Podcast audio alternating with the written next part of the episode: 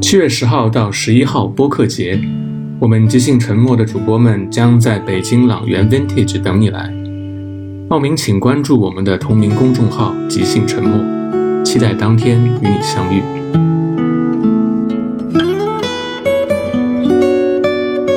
大家好，这里是即兴沉默，我是小光，我是花开马。哎，今天张女士不在，张张女士干嘛去了呢？对，张女士在休假。行，这可能是第一期没有张女士的节目是吧？对，还不知道怎么控场，非常紧张。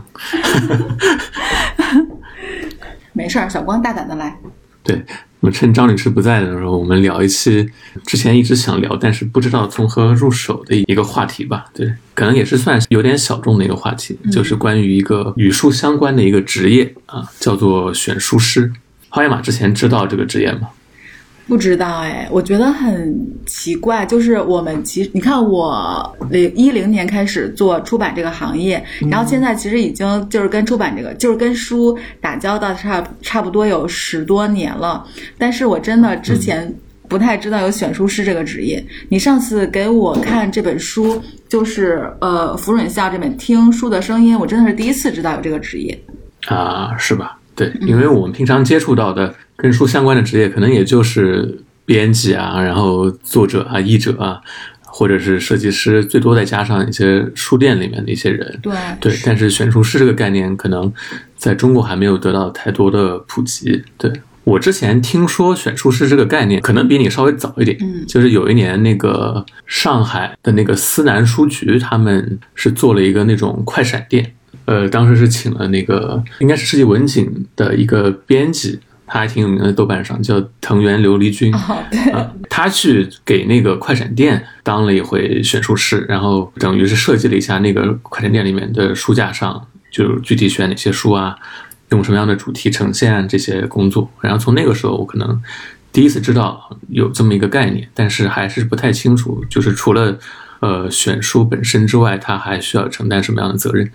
然后也是今年前段时间刚刚看到了一本，可能是国内第一次出版的关于选书社的一本书吧，嗯，叫做《听书的声音：日本选书人福永孝的工作》。这本是东方出版社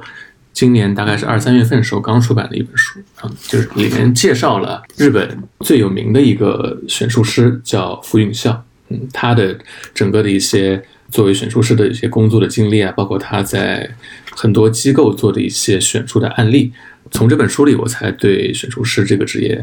有了一个比较粗浅，但是也是比较宽泛的一个一个了解吧。超野马也看了这本书哈，对，你觉得怎么样？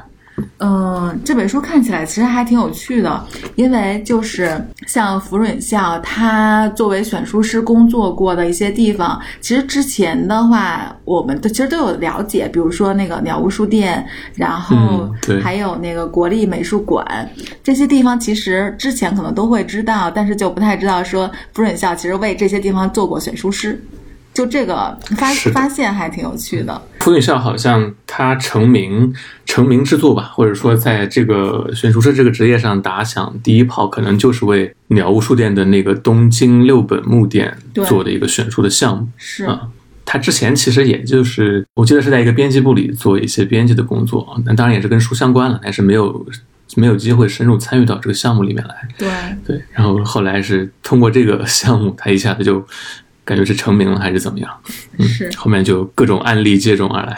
是，我觉得福准校本身的经历还挺有趣的。他最早是他毕业之后是自己先存钱，然后出国念，应该是念英语吧，念语言好像念了一年。啊，对对对，然后回来之后在一家书店工作，然后他在书店工作的时候，然后就是说，虽然每天都跟书打交道，但是他有个困扰，就是，嗯、因为他在书店拿的薪水会比较少，然后买不起自己想看的书。我当时看到这段的时候，就特别想笑，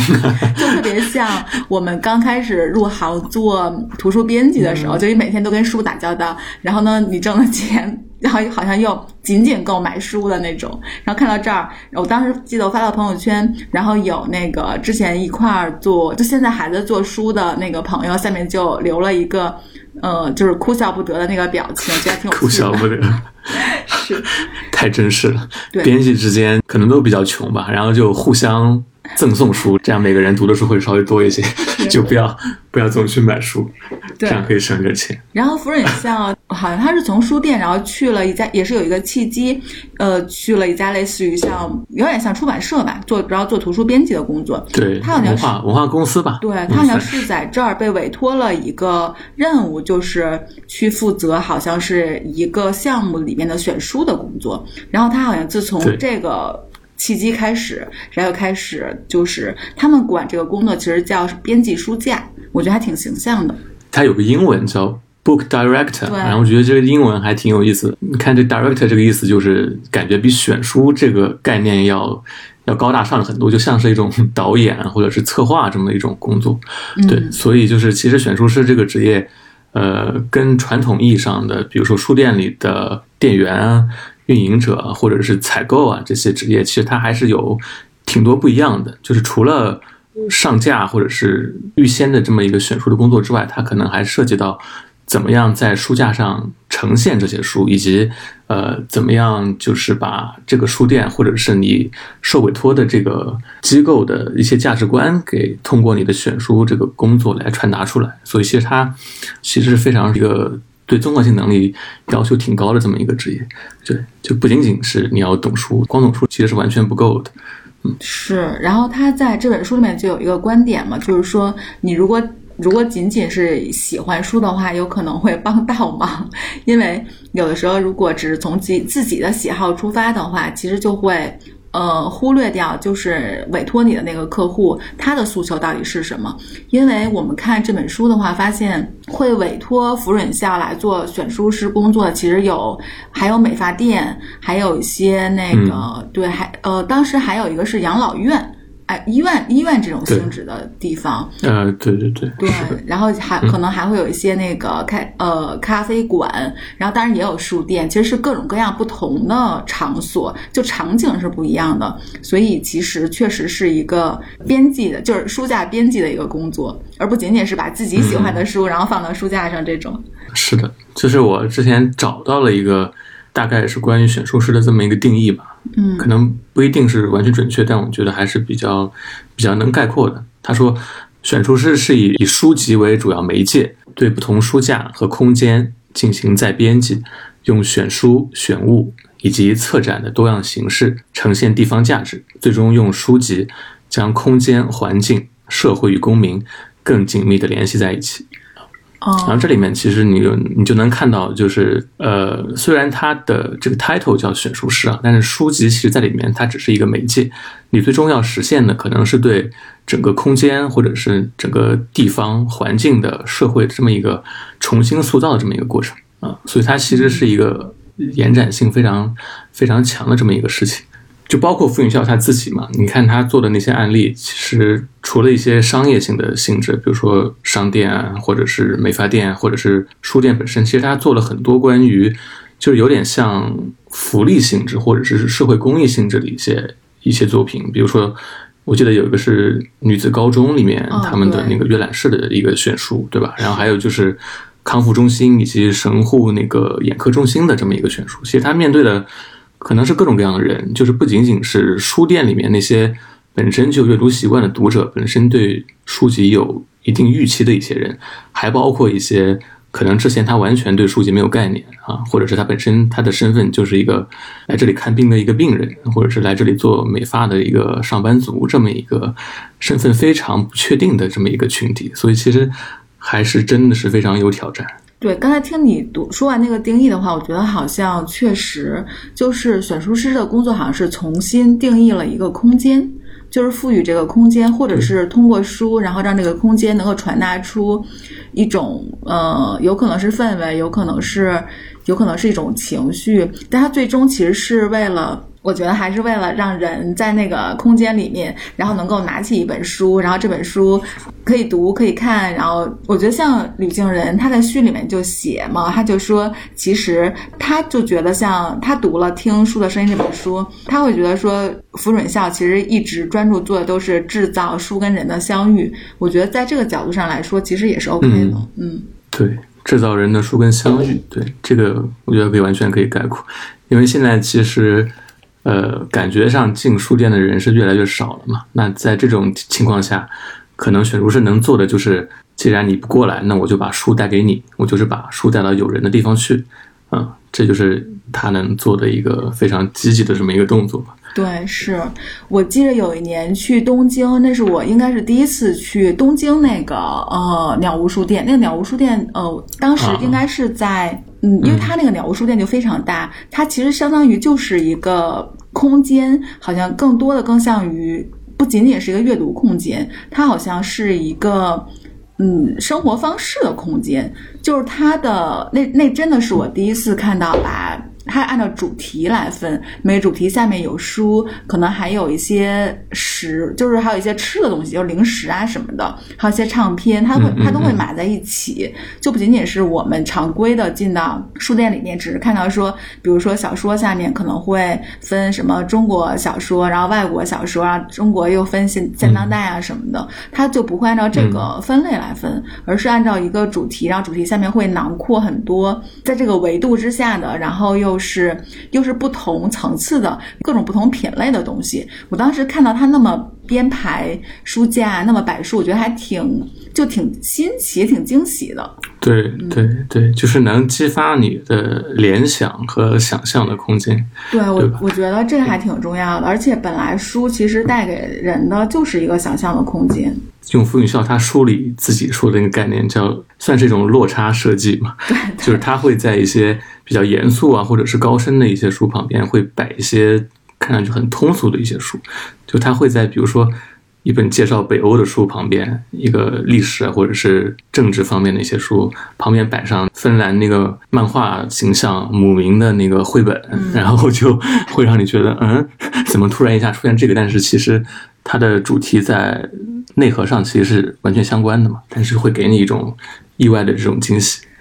对，我觉得，呃，我忘了当时是看这本书还是看那个《东京本屋》里面，还有一个观点，他就是说，因为现在大家其实习惯于就是在网店上去买书，那这个时候其实你的诉求是很明确的，比如说打个比方说，我知道了一本书，然后就是听书的声音，那我可能就直接下单就会买这本书，它相当于是一个非常之非常之直接的一个行为。但有的时候，比如说我们去逛书店，或者是你去一个地方闲逛的时候。那个时候，呃，其实你没有一个明确的目的，说我到底要去看哪本书啊什么的。但是我觉得就在这种闲逛的时候，然后你看到了，你可能会对很多书，呃，都会有兴趣，然后随便翻看哪本书。有的时候你可能就在这里，这就在这个过程里面会找到一本你非常喜欢的书。所以我觉得这个就这种人跟书的相遇，其实是我们通过，比如说在网店呀，你其实是。感受不到的那种，因为书其实这个实物，它你拿在手里的时候会有触感，然后它的封面设计啊，会对你有视觉上的冲击。这个其实，在就是在网站上，你你张一真的封面其实感受不出来的。嗯，对，嗯，而且就是你在网店上，它其实虽然也会根据你的，比如说浏览记录啊、购买记录，给你推荐一些相关的书吧，但是我觉得那些。呃，那些算法的逻辑可能还是基于，比如说像标签啊，或者这种有一些固化的一些东西。对，就是它其实的呃空间那个维度的拓展性，其实是我我觉得是完全没有，比如说一个人他来做这个书架编辑要来的强的。就是我记得那个那个书里面写到，就是他在给那个学生做那个推荐书架的时候，他们聊天嘛，他们开始就是跟那些学生聊天，说你们平时都看些什么书。然后你们看不看？比如说基本巴纳纳，然后那些学生说啊，基本巴纳是谁？从来没听说过。然后让付云笑觉得我靠，这个感觉跟他们没法继续聊下去。然后越聊越聊，发现他们其实他们并不是不看书，但只是说他们可能看的书跟付云笑看的书不一样。然后比如说有个女生说她看看一种轻小说叫《Fate Zero》啊，然后这轻小说。呃，付云笑从来没听说过。然后那个女生说：“你居然没有听说过这本小说？这本小说多么多么火，它已经改成了游戏啊！我们都在玩这个游戏。”然后付云笑就想：“那我去玩一下这个游戏吧。”然后他玩这个游戏之后，发现自己也上瘾了，就打打了很久。打很久之后，发现哎，他在有一天查这个游戏资料的时候，发现这个游戏的脚本，它的作者叫奈须蘑菇，就是也是一个日本的一个写轻小说的一个挺有名的一个作家。哎，他发现，哎，这个人，这个人我知道啊，他居然是给这个游戏来写脚本的。他，然后他就想说，能不能通过这个人，然后延展出一些东西给这个学生看。然后他发现奈须蘑菇自己有一次访谈时候说到，他喜欢那个推理小说家临时行人的作品啊，然后他就想，那我就在。那个书架上，比如说放一些临时新人的小说啊，然后通过这个，然后他还在那个书架上，为了凸显出这种关联，就做了一个那种像是海报啊或者广告一样的一个一个一个展示的一个东西。然后就其实还是挺有效果的。那个学生就是受到了这个兴趣吧，就是说，哎，我喜欢的这个游戏的作者跟跟这个临时性人有一些很隐秘的一些关联，然后可能他就会去看这本书。所以这种你从算法上是得不出来这种关联的，但你可能只有深入到书籍本身，或者是你挖掘一些它背后的一些故事，你才能得到。所以这些我觉得就可能还是选读师的一个非常非常值得珍视的一个价值吧。是，因为我觉得书本身就是有想象空间跟联想空间的。比如说你刚才说的这些，其实有点像书跟书之间的一个一个联想的一个东西。那这种其实可能确实就是算法解决不了，可能确实是依据一个人对对这些东西的一个了解，然后思索，然后再探究，然后最后有一个这样的东西出来。对我们其实平时看书，我感觉也也会有这种过程，只是我们也许不一定能意识到。就是你比如说，以前读王小波的时候，从他那儿得到了很多其他作者，像卡尔维诺这些，之前都不知道是谁，但是我是看王小波的书知道卡尔维诺是谁，然后再沿着这个脉络一步步看下去的。对，这个其实也是一些。你对你你你通过算法是不可能得到这种结果。是，我觉得我甚至觉得，就是看书的过程中非常就是嗯比较美妙的一点，就是你看这本书的过程中，要不然就是作者提到的，要不然就是这个作就是这个小说里面的某个主人公他正在看的，就一定会有一些其他的书，哪怕会有的时候还可能是电影，然后呃是纪录片，然后你就想有点像按图索骥、顺藤摸瓜，就能够同一本书衍生出来。很多种其他的书，我觉得这个过程其实还挺好的，也挺好玩的。嗯，是。嗯，然后这其实就是书本身的那个想象空间或者是联想力。我觉得选书师的工作可能在一定程度上就是把这些书本身具有这些特质，能够真正给它挖掘出来。对，然后他还会在这个基础上做一些，就是跟比如说当地空间的一些一些结合吧。我觉得选书是有一个价值，可能就是会拓展一些公共空间的它的一个多样性。就比如说现在，呃，在日本，它可能有很多越来越多的本身不卖书的一些场所，它也就都开始放置一些书架。对，啊，就比如说美发店啊，或者是咖啡屋啊，或者是那种包括在机场，在他们羽田机场的那些呃精品店，呃，包括那个。叫什么 Tokyo's Tokyo 那个傅云桥给他们做过一个书架，啊，就是像这种可能以旅游为为目的地的这么一种一种空间，其实也是挺适合适合做一些书架的陈列。是，嗯，哎，那如果从这个角度上来说的话，呃，书到底是一个什么样的存在呢？就是。比如说，我当时印象确实有点深的，就是那家美发店的老板，他在委托福润孝的时候，他大概意思就是说，呃，像很多美发店，其实可能是。呃，客人在做头发的时候，要不然就推销办他的会员办卡，这这其实我们自己也经历过。但是那个那对那个老板他说他不想做成一家这样的美发店，他只希望说，那个客人来剪头发，然后在这个时间里面，他可能是安安静静的，然后就很好像是很闲暇的一个状态，然后然后他就想到了说他要放一个书架，嗯。比如说，在美发店这种，你可能需要花很多很长时间在这个里面待着，这么一个空间，就是书本身，它首先会给你一个陪伴，就是如果你无所事事，嗯，没地方打发时间的话，你可能去看书，这是一个比较，我觉得可能是一比较浅层或者是一个初步的一个阶段。然后到第二步的时候，其实它就是这个空间里所选的书，它本身就已经在传递这个店所。所代表的一个价值观了，所以这个其实是能吸引，就能决定你这个客户会不会下次会不会再来这么一个因素。我觉得就是这个这个店，比如说它体现出的是一种二十五岁到三十岁之间在大公司工作的白领女性这么一个一个定位的话，其实它的选书可能会往这方面去贴近。然后，如果你正好是这么这样的一个目标用户的话，你很有可能就是你下一次还会来，对吧？嗯，就是这是这是非常可能的，因为其实我们选择一个店店铺的时候，其实是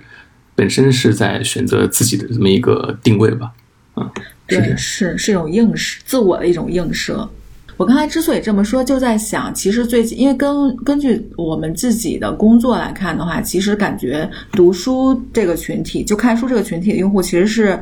呃，是在萎缩的，是在不断萎缩的。嗯，对，那如果在这个情况之下，我们是不是可以重新定义书？书可能不仅仅是说就是在书店里的，然后比如说在那些电商平台上的，然后它是一个呃，可能是让你迫使你去学习啊，或者怎么样的，是不是在其他很多其他的场景之下，其实书也是可以存在的，它也可以成为另外一种媒以另外一种媒介的形式的存在。就是以后我觉得有一个理想状态，就是可能你看书真的是不一定需要要去书店，虽然书店也可以继续存在下去，但它就是像那种特别大型的综合型书店，就是完全是以比如说销售导向的这种没有太大特色或者体现不出来它本身的一个价值观的这么一种书店，可能之后不太会继续有生存下去的市场。就之后可能还是会它拓展到各种各样的可以跟它的核心的一些精神结合起来的一些空间，我觉得这种可能反而会更好。嗯而且书店本身也不是越大越好嘛，对吧？并不是说给你的选择选择越多就越好，反而是你精挑细选的那么几种，可能最终会记住你。是，所以我在看《听书的声音》这本书的时候，我还挺羡慕福润孝的。哦，他的工作室应该是有几个人，三个人还是几个人？没几个人，对，他的工作室 这么小一个工作室啊，竟然已经成立了有十十多年了吧？啊，对，而他那个工作室那个租的地方好像租金还挺贵，对，就是还 看着还还挺挺厉害的。是，所以就是他还真的起码在赚钱上是呃是挺 OK 的。然后呢，对，然后日本确实有很多跟书其实不太相关的那些，也会委托他去做那个书架编辑。就是在这方面，我觉得还挺羡慕。但是在中国，我其实不太知道说我在看这本书之前，我都不太知道中国其实也有职业的选书师，因为这本书的序言里面有一个写序的一个人，就是你还是你还跟他有聊过的那个人，对对他是一个选对对书师，对对，其实我也是通过读这本书，我才知道原来中国其实是已经有了一个比较专业的选书人或者说选书机构吧。呃，这个这个公司叫做本册选书啊、然后它的创始人叫楚海飞，他之前其实也是有过一些呃跟书相关的经验，然后好像还做过大概类似是红酒或者咖啡之类的一些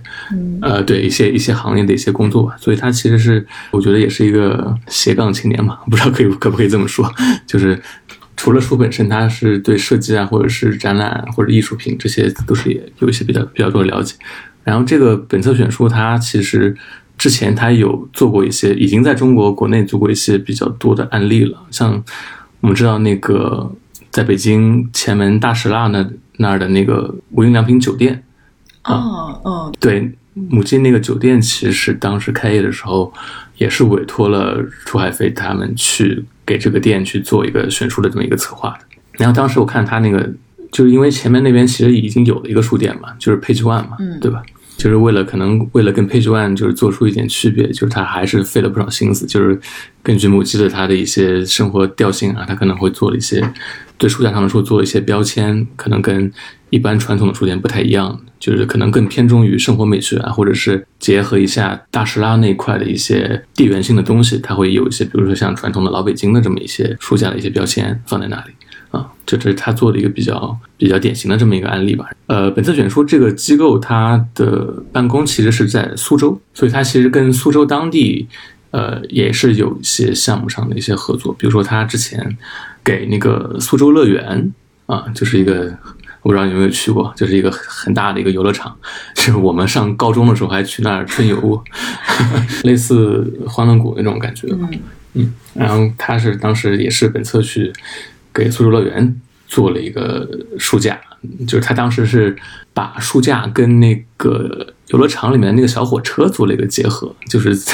在那个小火车的那个售票处那个入口处那儿放了一个书架，就是它做成的那种是有点像立体书的那种感觉，就是你可以在那儿随时翻阅的那种，然后也做出了一种就是从起点到终点这么一个过程中的一种这种感觉啊。如果大家有兴趣，可以去他那个。本次选书这么一个公众号或者是微博的这么一个账号上去看一下他们之前做的一些案例，其实也是比较多彩多样的吧。包括他那个之前原研哉在中国做了一个展览吧，叫 House Vision。然后这个里面，他也是有本册去给他们做了一个选书的一门工作。哎，感觉像原研哉啊，还有像无印良品，还是偏日本的，就是委托机构。国内对国内委托机构，就除了像乐园、呃游乐场这种，游乐场其实还有点像，我觉得它还是可以把它归到生活方式那种吧。有还有其他的机构会有这种选书的诉求吗？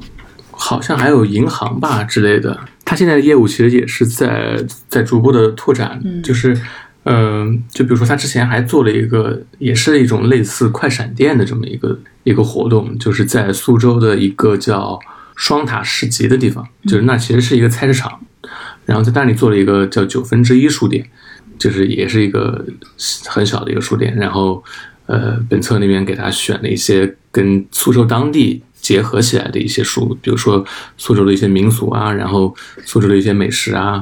我觉得这个这个做的就是非常像一个社区的一个小书馆，然后可能那些大爷大妈或者是 呃小孩儿啊，他可能是放学之后，或者是对早上出来买菜的时候，可能会经过这书店，然后他可能会进去翻一下关于这些自己平常生活相关的一些主题啊，然后他还我记得还专门做了一个叫可以吃的书吧，这么一个。小的一个书架，对，就是有些小孩看上去之后还以为那些书真的可以吃，其实他，对对，他其实是做了这么样一个一个设计，这么一个概念，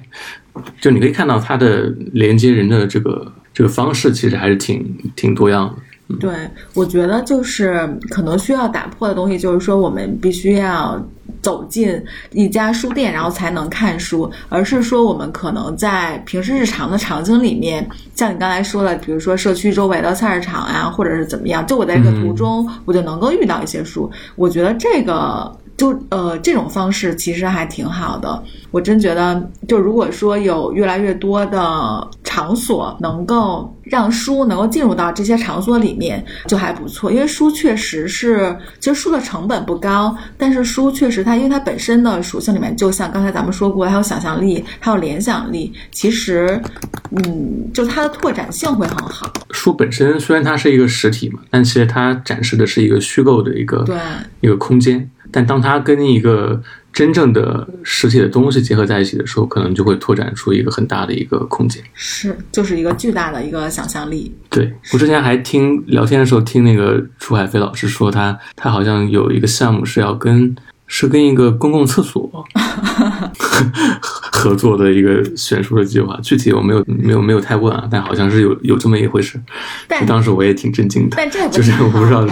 蹲厕所然后看书，那简直后面排队的人要急死了。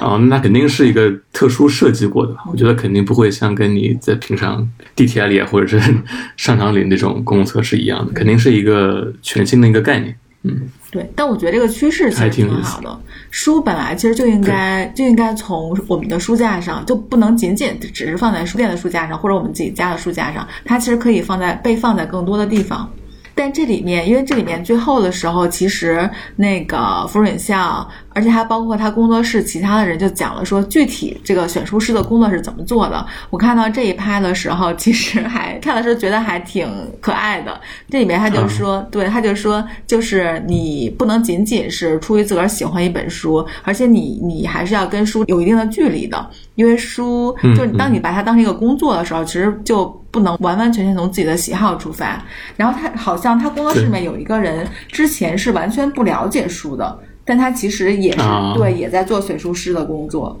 嗯，他可能需要引入一些这种可能看似行业之外的人的一些视角，可能会提提供一些比较新鲜的观点。对，是。嗯，因为其实我觉得 选书师毕竟目前来看啊，他应该还是一个还是一个乙方吧，对吧？就是他还是要受委托的，所以他其实是他需要满足一些客户的需求，需要在你的个人趣味跟客户的需求之间做到一个平衡，所以肯定是不能像完全任性按照自己的喜好来做事情。对你需要很强的跟客户、跟甲方沟通的这么一个能力。对，然后这里面其实还对，比如说你承接了一个选书的工作，然后要收取多少费用有一个介绍。他就说，如果说你需要编排一千册的图书，那一般报价就是一千册图书的售价总和，然后再加上选书的定金。因为当时我主要是想看说选书这个事儿到底能不能挣钱，到底咋赚钱？对，因为从福远校他们来看，其实他们肯定是盈利的，因为人家毕竟能租那么好的那个办公室啊什么的。嗯，然后对，然后想看一下这个这个营生当成一个生意来做的话是怎么赚钱的哦。发现他们其实挺简单的，就是这所有图书的一个售价的总和，因为他们可能要去采购图书，然后还有一个选书定金。他这个采购书应该不是他们自己掏钱吧？嗯，对，是应该是应该是机构对委托，就委托人那边去去采购。嗯，多好，还能去买书。是，我觉得在日本，日本好像他们跟书的关系比我们会更紧密一些。你看看那个东京本屋里面，它其实它里面采访了有一个人，就是他专门是开了一辆类似于房车的东西，有点像流动图书馆那种。然后他可能会去打个比方说，有的时候可能是音乐节呀，或者这些地方会邀请他去。但如果没有这种邀请的话，他可能就是在公园里面就停在那儿，然后。然后可能会有绘本啊，什么小孩子可以去他的那个呃车上去看绘本，然后可以买。我当时看到那个的时候，就是那个人就说他很喜欢这个工作，因为这个工作会比较自由，而且是而且是跟书打交道的。但是最难的一点就是对体力要求特别高，因为你要把书搬下来再搬上去啊什么。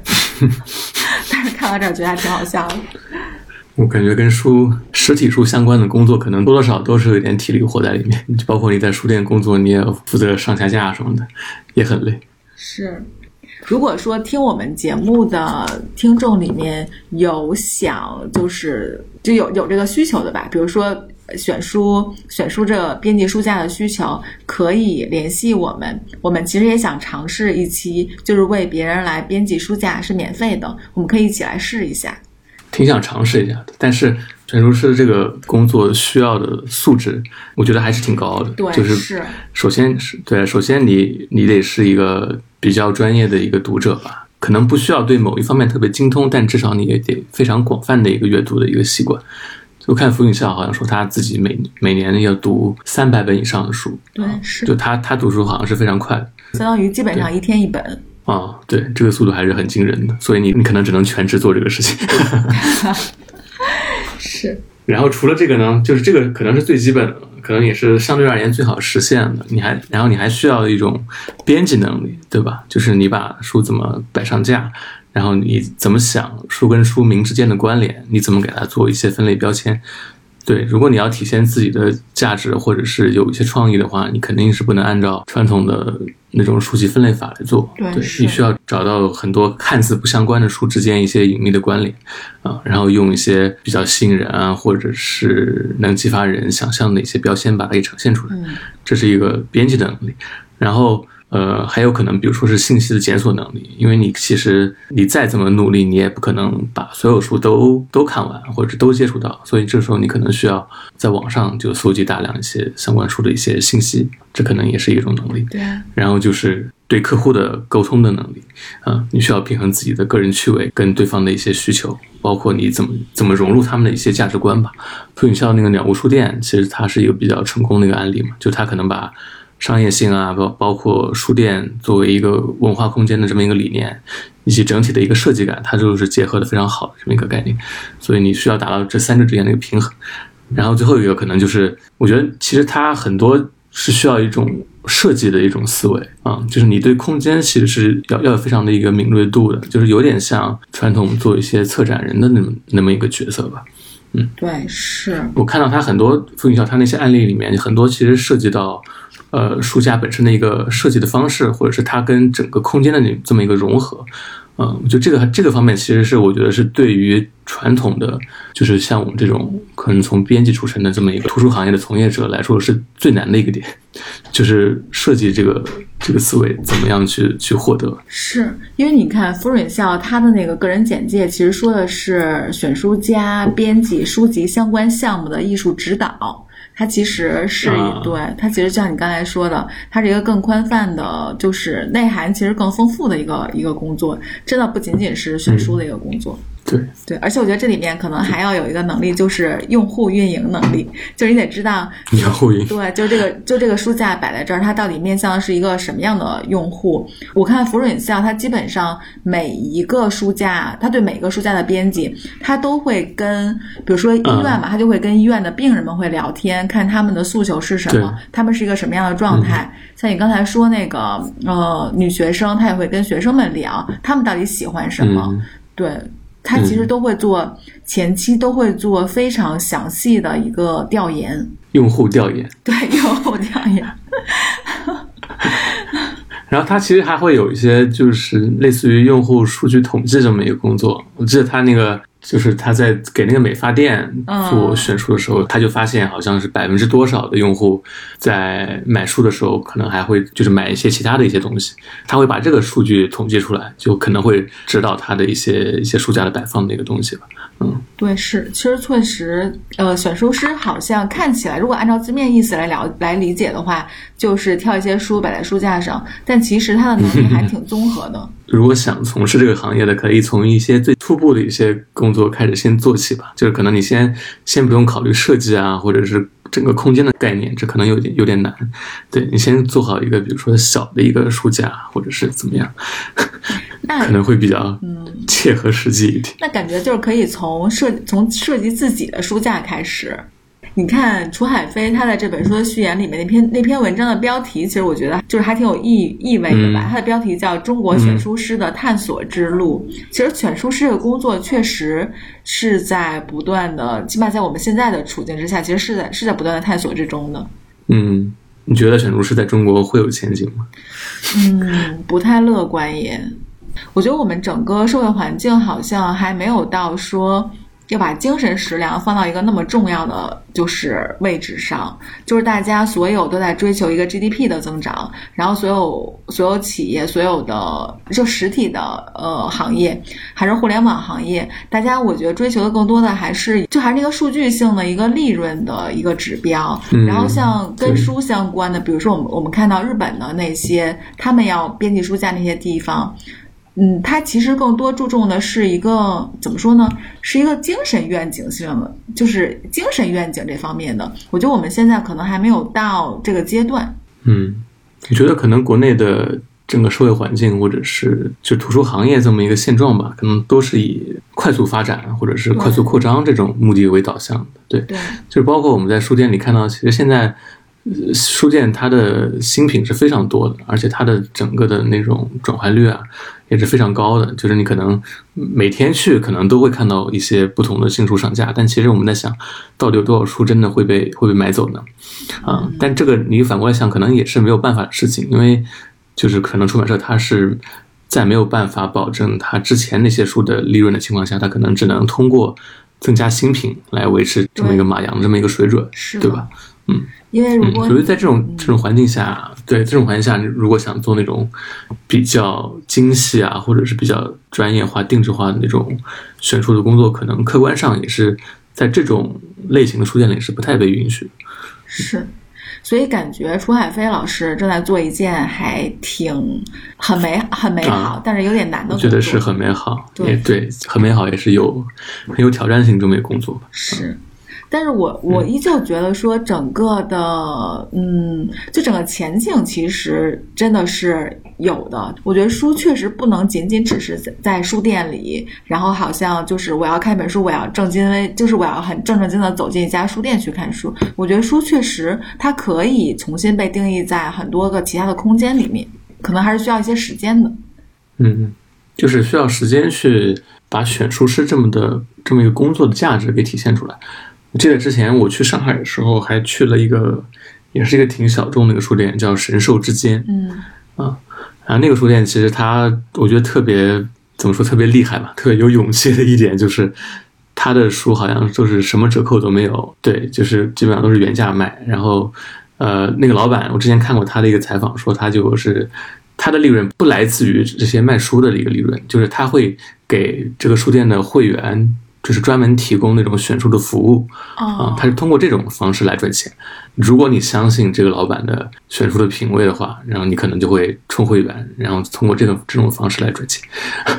对，但是我不知道他那个书店，因为我是我大概是一两年前去的，不知道他现在那个经营的怎么样吧。但是我觉得这还是挺挺挺有勇气的这么一个尝试吧。是，所以就是还是希望选书师这个工作，起码能先被越来越多的人知道。就知道有一些人其实，在从事这样的工作，知道书其实也可以被放在其他的一些场景里面，然后可能会有一些非常意想不到的美妙的化学反应发生。可能看书的人就会越来越多起来。我真的觉得大家不要再刷抖音了，大家大家抬起头，大家抬起头来看看书，然后出去逛逛，逛逛那些跟书相关的。我觉得有的时候就真的逛书店，逛跟书相关，你真的会有一些你想不到的相遇，因为你都不知道哦，原来还有一本这样的书在。这本书你没有看到它之前，你可能不觉得你会喜欢。这这类型的东西或者怎么样，你看到它之后，你就觉得，哎，你真的会，它会是你喜欢的，有点像谈恋爱的那个感觉。